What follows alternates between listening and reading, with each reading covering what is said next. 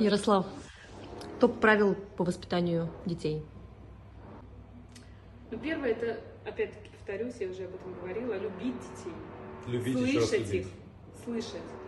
Это важно тоже. И слушать ребенка, что он действительно хочет, что у него сейчас на душе, что у него в садике произошло, что у него в школе произошло. Вникать в проблемы, казалось бы, может быть, для тебя это не проблема, но для ребенка это может быть действительно глобальная, огромная проблема, стараться ее решить.